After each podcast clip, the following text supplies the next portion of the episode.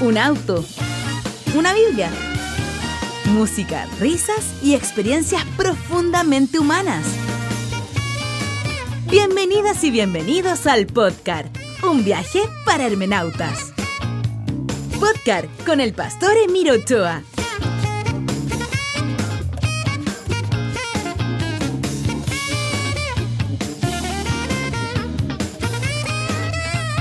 Muy buenos días. Espero que tengan su Biblia en mano y vamos a partir así, inmediatamente. Seguimos caminando a través de este complejo romanos, ¿no? No es una carta sencilla cuando uno pretende leerla sin, sin un esquema teológico determinado. O sea, cuando uno intenta leer Romanos así nomás, no es una carta sencilla. Por supuesto que es mucho más sencilla cuando uno tiene ciertos esquemas teológicos ya predeterminados y, em, y por lo tanto vamos viendo lo que se supone que debería decir, ¿no? El esquema teológico nos provee esa seguridad. Vemos lo que nos han dicho que debemos ver. Por lo tanto, vamos como con, como con una fuente echando cosas adentro, pero cuando nos lanzamos a estudiar un texto bíblico, en lo posible sin tener muchas ideas preconcebidas, porque digo en lo posible porque todos llegamos con ideas preconcebidas a estudiar la Biblia, todos llegamos con, con, ciertas eh, ideas ya armadas, ¿no? O sea, llegamos con una idea principal, Dios existe. Esa es la primera idea. Segunda idea, somos teístas. Esto quiere decir, hay una diferencia entre teísmo y deísmo. El deísmo dice que existe una fuerza grande, superior, que le podemos llamar Dios, como usted quiera, pero que no tenemos ninguna posibilidad de comunicarnos con este Dios y que menos este Dios interviene en el mundo. Por lo tanto, el deísmo sería algo así como la base del agnosticismo, ¿no? Existe algo, pero tengo poca seguridad de que ese algo se relacione con nosotros, que intervenga. Por lo tanto, los eventos milagrosos no, no son tal, ¿ya? Pero por otro lado está el teísmo, y el teísmo dice que existe una fuerza universal, consciente, esa palabra es muy importante, que tenga conciencia, ¿no? Consciente y que sí interviene en los asuntos humanos. Entonces nosotros desde esa perspectiva somos teístas, nosotros llegamos a, a estudiar la Biblia ya con un teísmo de fondo, o sea, hay un Dios que interviene en nuestro mundo. Entonces, eso es súper importante, ¿no? Eso es súper importante porque nosotros llegamos con ideas preconcebidas, somos protestantes, ¿verdad? Entonces llegamos con ciertas ideas ya prediseñadas. Por ejemplo, que la salvación es solo por Cristo, una idea protestante. Que la salvación es solo por fe, idea protestante. Que las obras vendrán después y que en algunos casos son, no son ni siquiera tan importantes, idea protestante, de que creemos que Dios tiene conciencia, idea protestante, creemos en la Trinidad, idea protestante, etcétera. Nosotros ya venimos con un input de ideas a estudiar la Biblia. Por lo tanto, no podemos decir que llegamos así nomás, sino que venimos con algo. ¿Dónde estaría la diferencia quizás en el área chica, no? Y esto tiene que ver, por ejemplo, en Romanos con temas como la predestinación, eh, etcétera. Así que eso es importante tenerlo en cuenta. Nosotros llegamos ya con ideas más o menos armadas a esto. Nadie llega a estudiar la Biblia sin una idea preconcebida. Gabriel dice, eh, antes de interpretar el texto uno tendría que interpretarse uno mismo. Qué buena forma de decirlo. Exacto. Exactamente antes de interpretar, da como para un programa eso, ¿ah? antes de interpretar el texto uno tendría que interpretarse uno mismo. Es decir, uno tendría que darse una vuelta, por ejemplo, siempre hablo de esto, ¿no? Estoy que hago un curso por internet de Enneagrama, pero antes de interpretar el texto uno debería interpretarse a sí mismo, es decir, uno se va conociendo a sí mismo, oh, se puso a llover, vamos a subir la ventana, uno se tiene que conocer, como decía el dicho griego, ¿no? Conócete a ti mismo. Y de hecho mucha gente que no, no, no tiene este trabajo de autoconocimiento, arranca nomás con el texto sin darse cuenta que a veces transforma a la Biblia en una proyección de uno, ¿no? Yo siempre le digo a la gente cuando estudiamos Biblia, ¿en qué parte de tu conciencia Dios está en desacuerdo con tu opinión? porque a veces cuando Dios está en acuerdo con todas mis opiniones, la verdad es que puede que no sea Dios, sino que puede que sea una proyección mía nomás. ¿ah? Esto es súper crudo decirlo, pero es cierto, ¿no? Muchas de las cosas que nosotros creemos son proyecciones nuestras nomás. Ahora, la pregunta es, ¿cómo diferencio si una cuestión es proyección mía y otra cosa es decir que Dios lo dice, ¿no? Ya lo hemos visto con estos personajes, estos pseudo pastores que han salido en la tele, muchas cuestiones de, son, son proyecciones de ellos nomás, ¿no? Uno mismo, yo también tengo que reconocer que hay cosas que digo que seguramente son proyecciones mías. Por eso yo siempre lo digo en la iglesia, ¿no? Em, yo tengo extremo cuidado en decir, Dios quiere esto, Dios quiere esto para tu vida. Nunca le digo a nadie eso, a menos que sea algo que es evidente en el texto bíblico, pero nunca le digo a alguien, Dios quiere esto para tu vida o lo que sea, porque puede ser simplemente mi proyección. Uno quiere que al otro le vaya bien, pero puede que en realidad necesite pasar por el valle de sombra y de muerte para que surja una nueva persona. O sea, pueden ocurrir esas cosas también. Yo nunca le digo en la iglesia a nadie, Dios quiere esto, no, no. Para mí siempre el pastorado es una especie de caminemos juntos, ¿no? Porque la imagen de Jesús evita que nosotros nos proyectemos solo nosotros. Jesús es bastante más pragmático en ese sentido. ¿Dónde ocurre la proyección nuestra? Suele ocurrir en eh, los textos más teológicos, ¿no? En los textos más teológicos hacemos proyecciones nuestras. Lo hemos visto en Pablo, ¿no? Pablo habla de la ira a cada rato, habla de la justicia, habla del castigo, etcétera, y mucho de eso es una proyección de él, porque su estructura es enojona, su, estructura es rabiosa, ¿no? Y asimismo, hay gente en la iglesia que le encanta hablar de la ira, de la venganza de Dios, porque es su proyección personal, ¿no? Entonces alguien diría, ya, pero y dentro de todo esto, ¿cómo yo podría saber qué es lo que Dios realmente está diciendo y qué no? Bueno, ese es un gran desafío.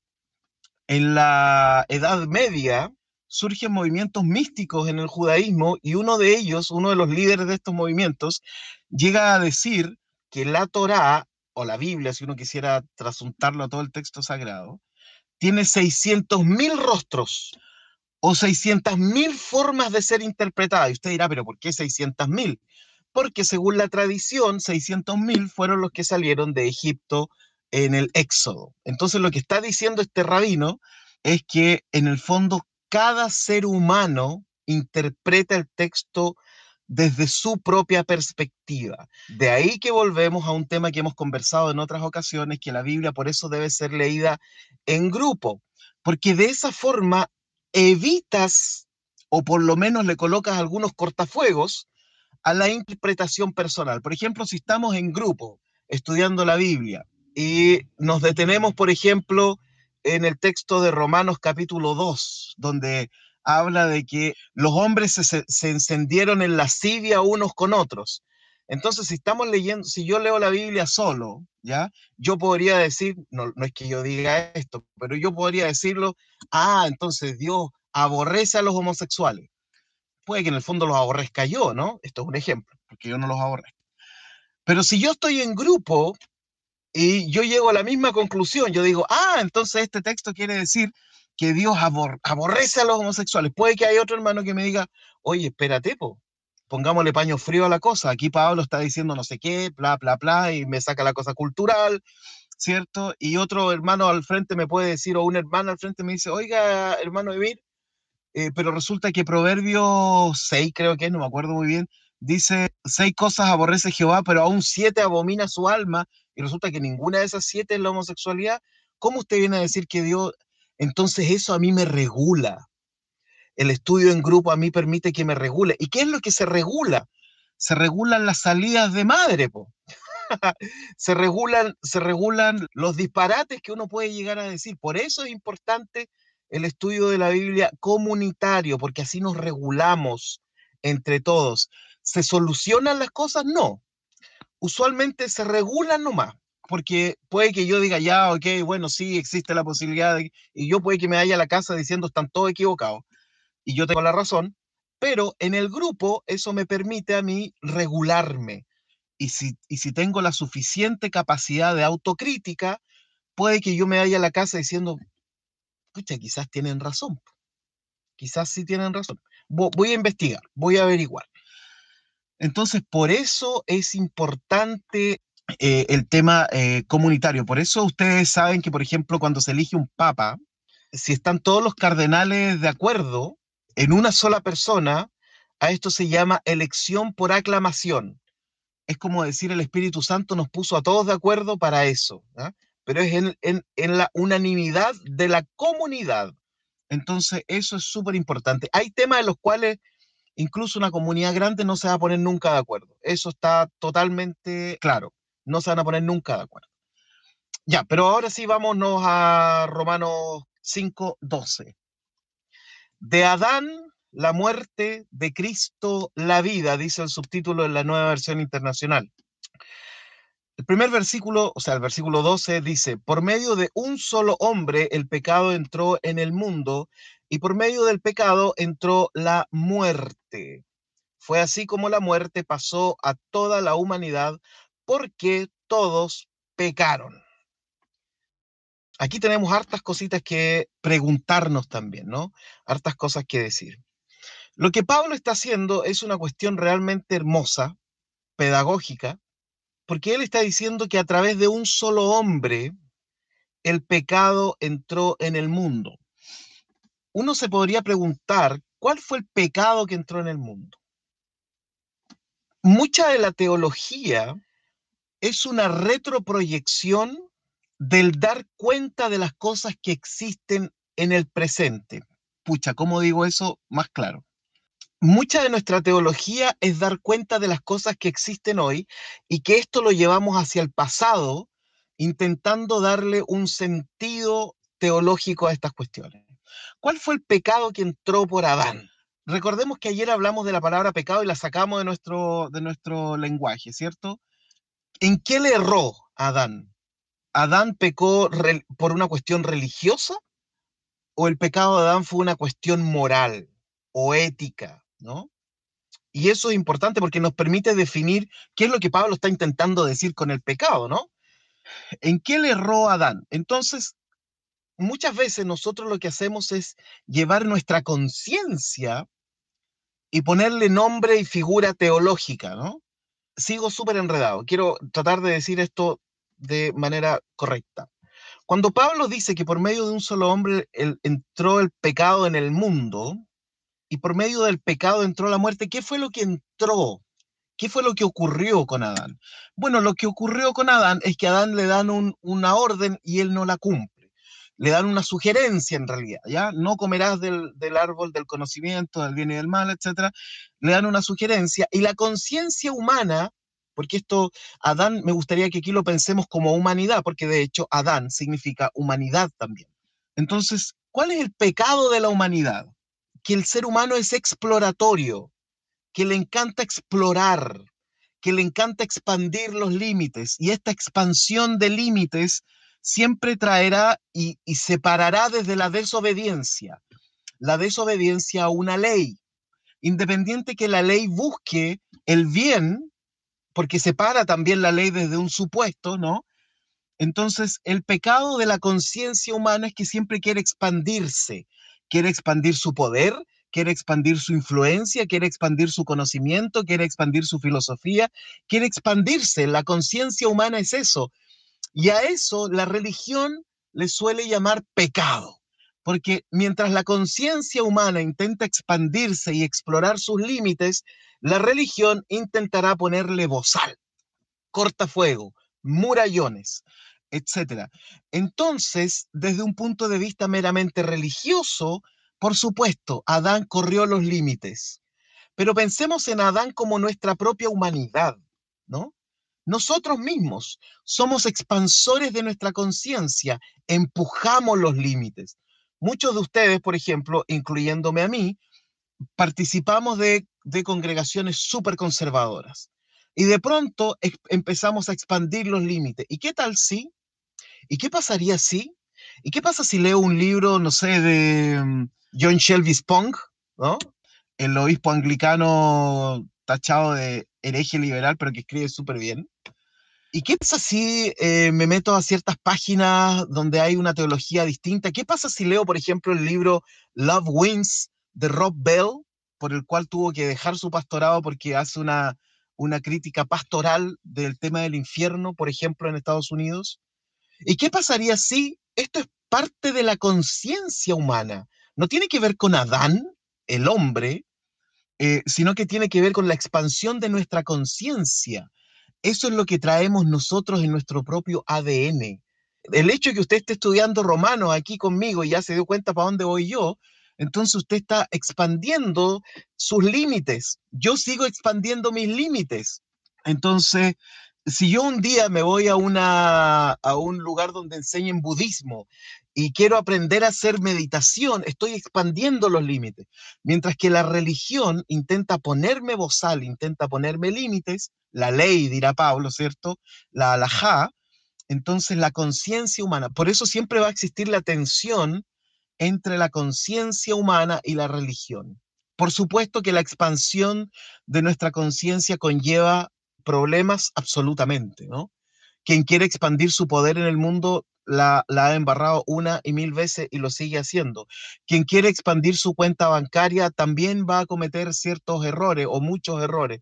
O sea, todo acto de expansión que es propio de la naturaleza humana siempre va a tener problemas, siempre. Pero estamos diseñados para eso, estamos diseñados para expandirnos, ¿no? Para llegar hasta sobrepasar los límites. Piensen en el conocimiento, piensen en las preguntas que se hicieron los científicos, ¿no? Los Newton, los Galileo, los Einstein, ¿cierto? Los Freud, todos quienes expandieron sus límites de la búsqueda de la verdad, nos llevan a visitar otros mundos. Pensemos en la búsqueda espacial. Pensemos en los Voyager que enviaron en 1977, por ejemplo. La nave Voyager que la envían al universo profundo y veamos qué ocurre y veamos qué pasa. Entonces, a esto usualmente nosotros le llamamos pecado a la búsqueda de la expansión, de la curiosidad humana. Por eso, Pablo dirá, por medio de un solo hombre, o podríamos decir por medio de la humanidad, entró esta forma errada en el mundo, que el mundo religioso le dirá errado, porque aquí no estamos hablando de una cuestión ética, ¿no? Sino que estamos hablando de una cuestión religiosa. Y por medio de esta errada entró la muerte. Fue así como la muerte, de hecho, si nosotros vemos la muerte, la muerte es el mayor aliciente que nosotros tenemos para expandir nuestra conciencia, porque sabemos que somos finitos. Si nosotros supiéramos que somos inmortales, capaz que nunca hubiéramos llegado a donde estamos, no lo sé. Pero tú necesitas dos cosas para evolucionar, para avanzar, para crecer. Primero, una conciencia de que eres finito. Y segundo, un sentido absoluto de expandir tus límites expandir los límites de tu conocimiento, de tus relaciones, expandir los límites de tu ego también, ¿ya? Dirán los sabios que el ego es bueno hasta los 40 años, de ahí hay que eliminarlo, pero nos sirve para sobrevivir hasta esa edad, ¿no? El ego no es malo, ¿ya? El ego nos permite muchísimas cosas. Yo estoy enseñando aquí y estoy compartiendo con ustedes porque también tengo, un, tengo, tengo ego. También me encanta que me pregunten, también me encanta creer que sé, etcétera. También hay un ego de parte mía aquí, ¿no? todo predicador tiene un ego enorme. Nos encanta pararnos en el púlpito y nos encanta que nos digan que el sermón estuvo bueno, aunque después pongamos esta carita de este emoji, ¿no? Como de falsa humildad, así como incluso algunos dirán, no, es Dios quien habla. No, si tenemos un enorme ego, nos encanta pararnos adelante y que nos miren. Y si, enseñamos, también tenemos un ego enorme. Tenemos que darnos cuenta de eso, ¿sí? ¿no? Entonces, la errada para Pablo entró con Adán. Entonces, ¿cuál es el sentido del pecado? Porque Adán, eh, eh, Pablo dice, antes, antes de promulgarse la ley ya existía el pecado en el mundo. Por supuesto, para Pablo el pecado es ir contra la ley. Es cierto que el pecado no se toma en cuenta cuando no hay ley, sin embargo, desde Adán hasta Moisés, la muerte reinó incluso sobre los que no pecaron, estoy leyendo el versículo 14, quebrantando un mandato, como lo hizo Adán, que es figura de aquel que había de venir. Gerson dice, cómo se interpreta que el pecado pasó a todos los hombres, qué es el pecado, naturaleza, ente y cómo se transmite ese pecado espiritualmente, genéticamente, cómo. Bueno, aquí tenemos que sí o sí detenernos en la cuestión de la evolución, ¿no? Por ejemplo, yo no tengo problemas con la evolución. Me parece que es una teoría que tendría sentido con el racionalismo y con el naturalismo que nosotros vemos en el mundo. No tengo ningún problema con eso, ¿no? Si yo soy más evolucionista y por ende no creo que hubo un hombre, un Adán, entonces, ¿qué? ¿Se me cae el libro romano? ¿Se me cae lo que dice Pablo? ¿No tengo cómo estudiarlo? No, po. O sí, al contrario.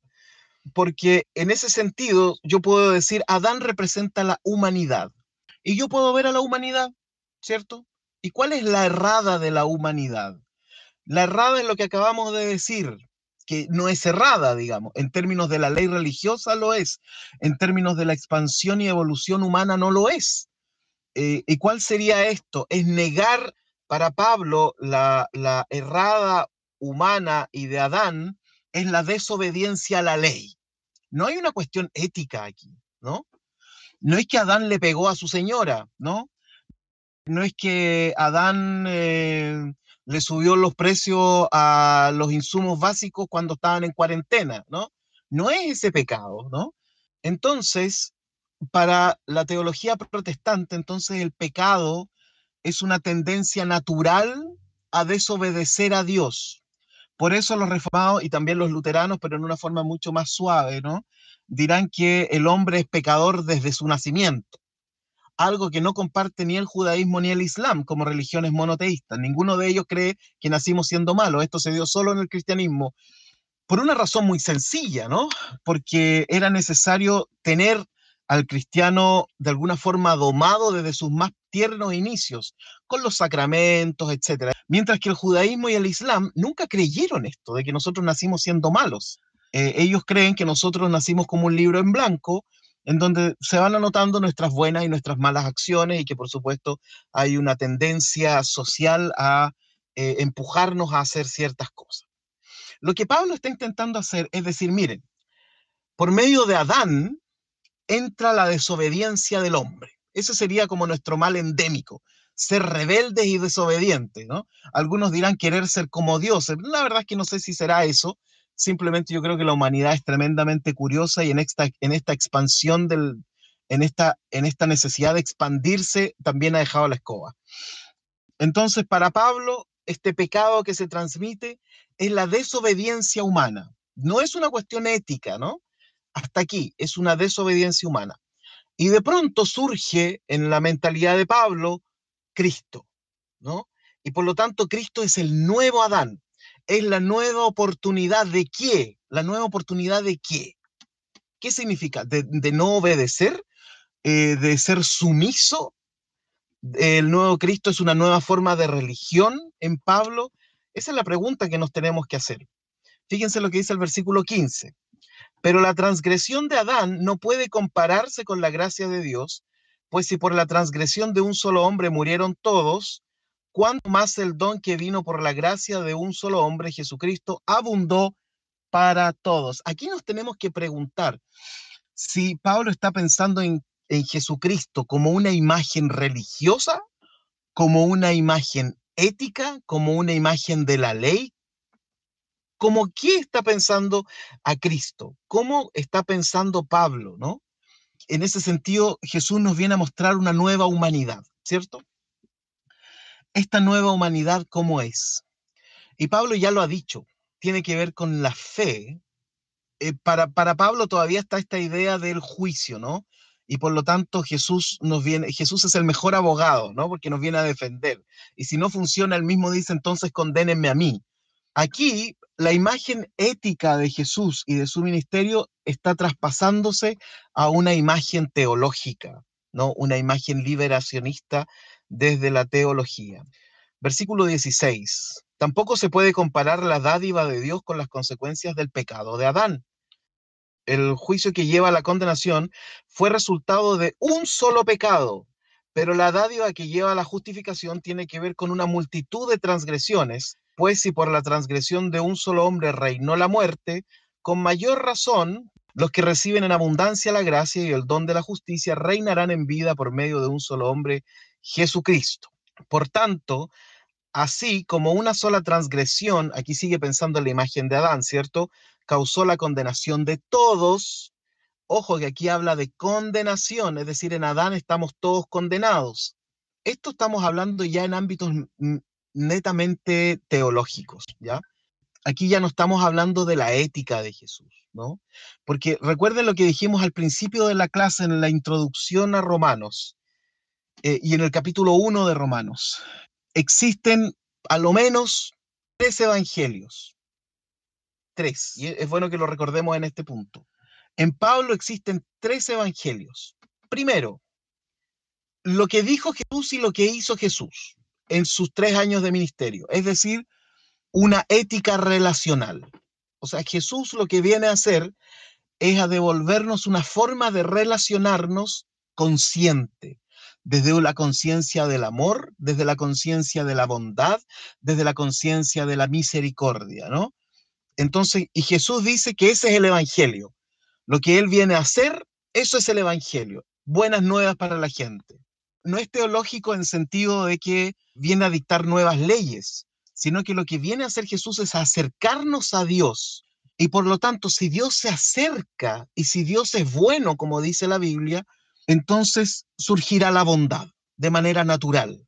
El mirar al otro, el preocuparme del otro, surgirá de manera espontánea, ¿no? de manera natural. Entonces, para Jesús es la respuesta teológica de que Dios se acerque al hombre es que el hombre es sanado y es salvado. Por eso Jesús en hebreo se dice Yeshua y el verbo yashá significa salvar y sanar. Entonces, para Jesús eso es el Evangelio. Pero para Pablo, Pablo ya no dice que el mensaje de Jesús es el Evangelio, sino que para Pablo Jesús es el Evangelio. Está haciendo una cosa súper interesante. Por lo tanto, ya no es una cuestión ética, sino que es una persona. Es decir, el mensaje de Jesús fue hiperconceptualizado en una persona que es Jesús. Lo cual tiene una ventaja enorme, pero también tiene grandes desventajas porque se corre el riesgo de transformar a Jesús en una imagen religiosa, ¿no? Y por lo tanto en una imagen teológica. Y el riesgo que se corre es que se empiece a diluir su mensaje ético y de bondad de Dios en una cuestión teológica solamente. Y en tercer lugar, Pablo en una parte, no me acuerdo si era en el capítulo 2, dice, mi evangelio. Entonces, en Pablo hay tres evangelios dando vuelta. El de él, el de Jesús y Jesús mismo transformado en evangelio. Eso es sumamente importante tenerlo en cuenta. Entonces, Pablo tiene la idea de que todos los hombres le erraron, ¿no? Y de que todos están condenados y que el mejor ejemplo de eso en esta especie de teología retroactiva ¿Cómo yo me doy cuenta de que todos los hombres pecaron? Por una razón muy simple. Todos morimos, ¿ya? Y como la muerte sería lo contrario a la vida, ¿cierto? Eh, si ustedes se fijan, esto es una cuestión de específicamente de la naturaleza humana, que se transforma en aspectos teológicos. Entonces, si yo veo que la gente muere y morir significa truncar la existencia eterna de una persona, entonces per se la muerte está mal. La muerte no me gusta. ¿Ya? Será para los griegos descender, no sé, al Tártaro, donde está Hades. Será para los judíos descender al Sheol, ¿cierto?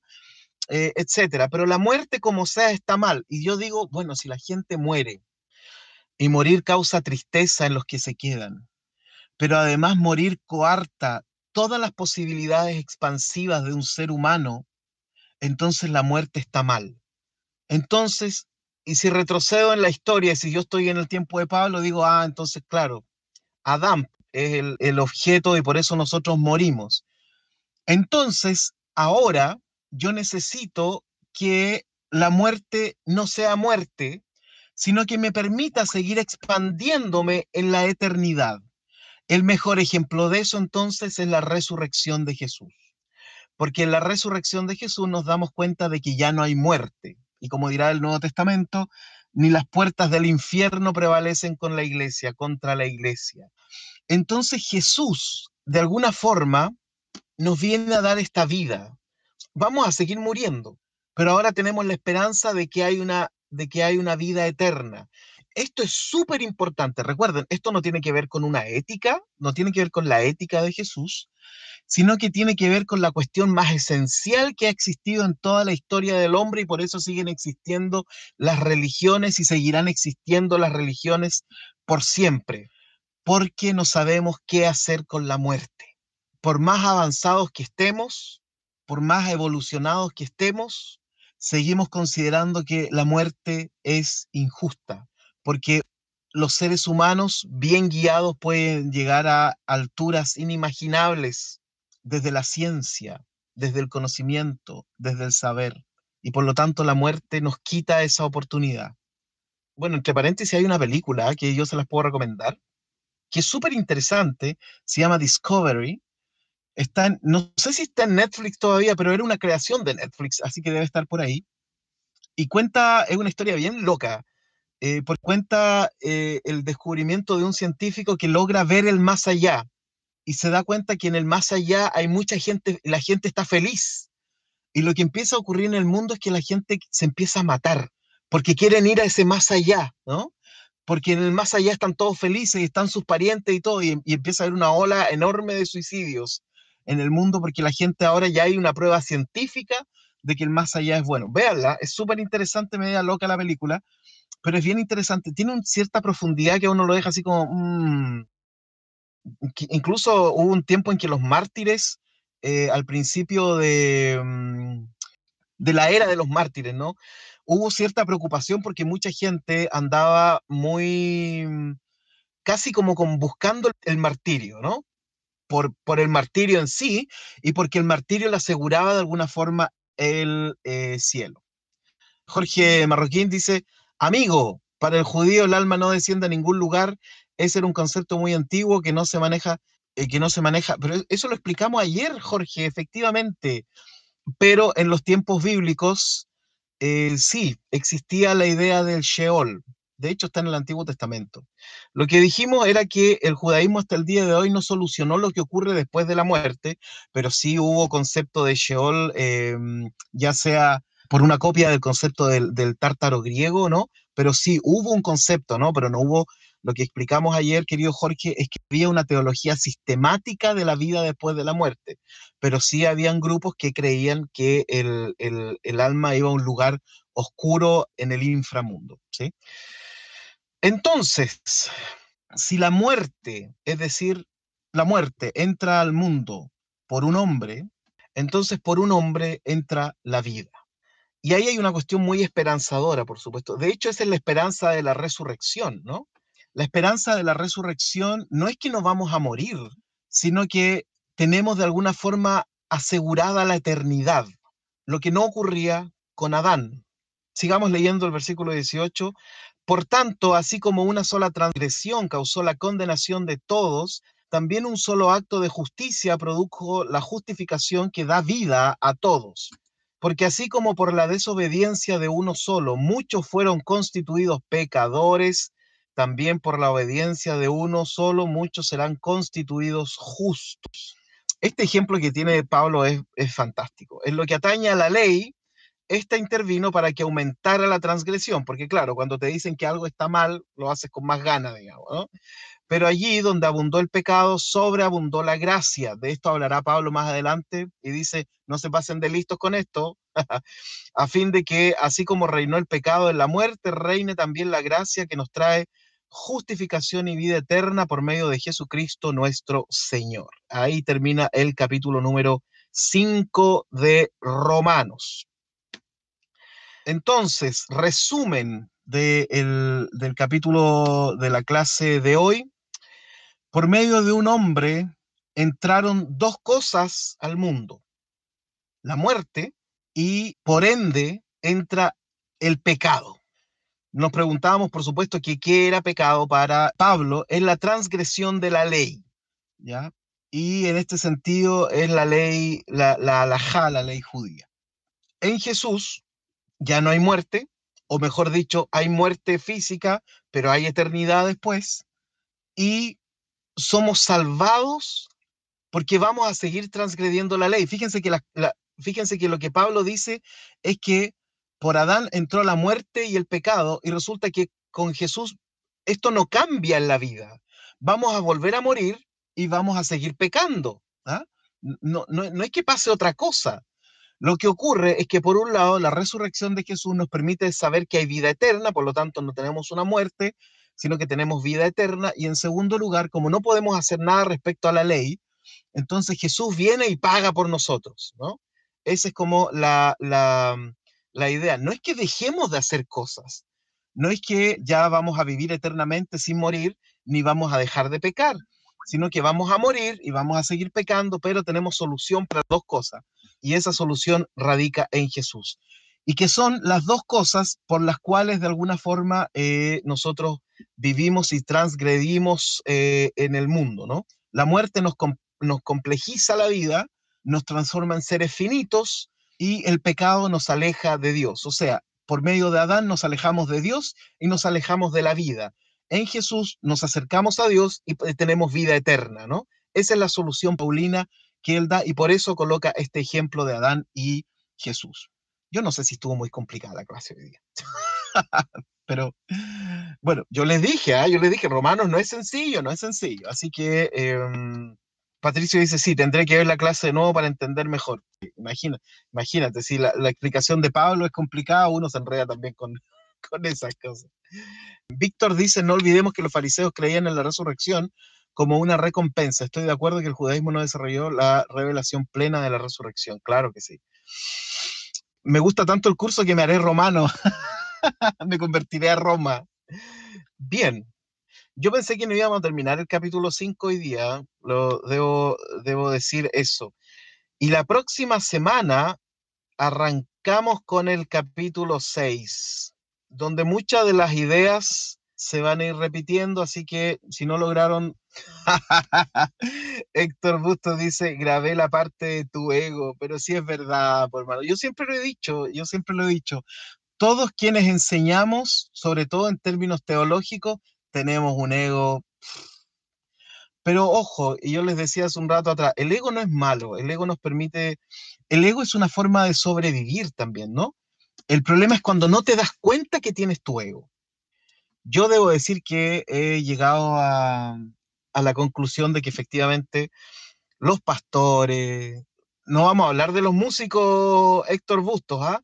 Porque si los pastores tienen un ego que ni se, ni se los cuento, los músicos no se los voy a decir tampoco, pero los músicos, hermano, son una casta, los levitas son una casta, pero no vamos a hablar de eso ahora, porque además hay mucha ropa tendida. Tengo muchos músicos conectados acá y músicos de gama alta, o sea, César Soto, Héctor Busto, no sé quién otro es músico aquí de gama alta, pero yo guitarreo un poquito y le hago un poquito al piano, pero bien poquito al lado de los monstruos que hay aquí. Así que es puro ego nomás. Por eso necesitamos mujeres pastoras también, porque ellas, ellas vivencian su relación con los demás no desde el ego, o no tanto como nosotros. Pero así somos. Ya, si no hay más comentarios, entonces nos veríamos la próxima semana, si Dios quiere, eh, a las 9 de la mañana, mientras se mantenga la, mm, la cuarentena y mientras se mantenga todo este asunto, vamos a seguir estudiando la Biblia y si llegamos a terminar Romanos y si sigue la cuarentena y sigue todo esto, podemos arrancar con otro libro que ya tengo pensado. ¿ah? Tengo pensado otro libro si seguimos estudiando en las mañanas. Bueno, les mando un abrazo, que tengan un lindo fin de semana, que estén muy bien y que tengan un buen fin de semana.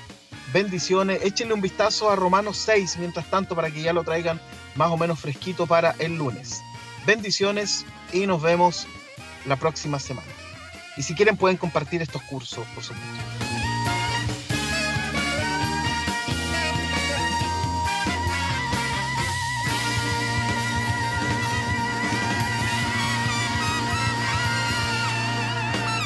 No me acusen con mi obispo. Ya. Nos vemos. Chao, chao. Podcast con el pastor Emiro Ochoa. Otras informaciones en www.nuag.org. Nuag.org.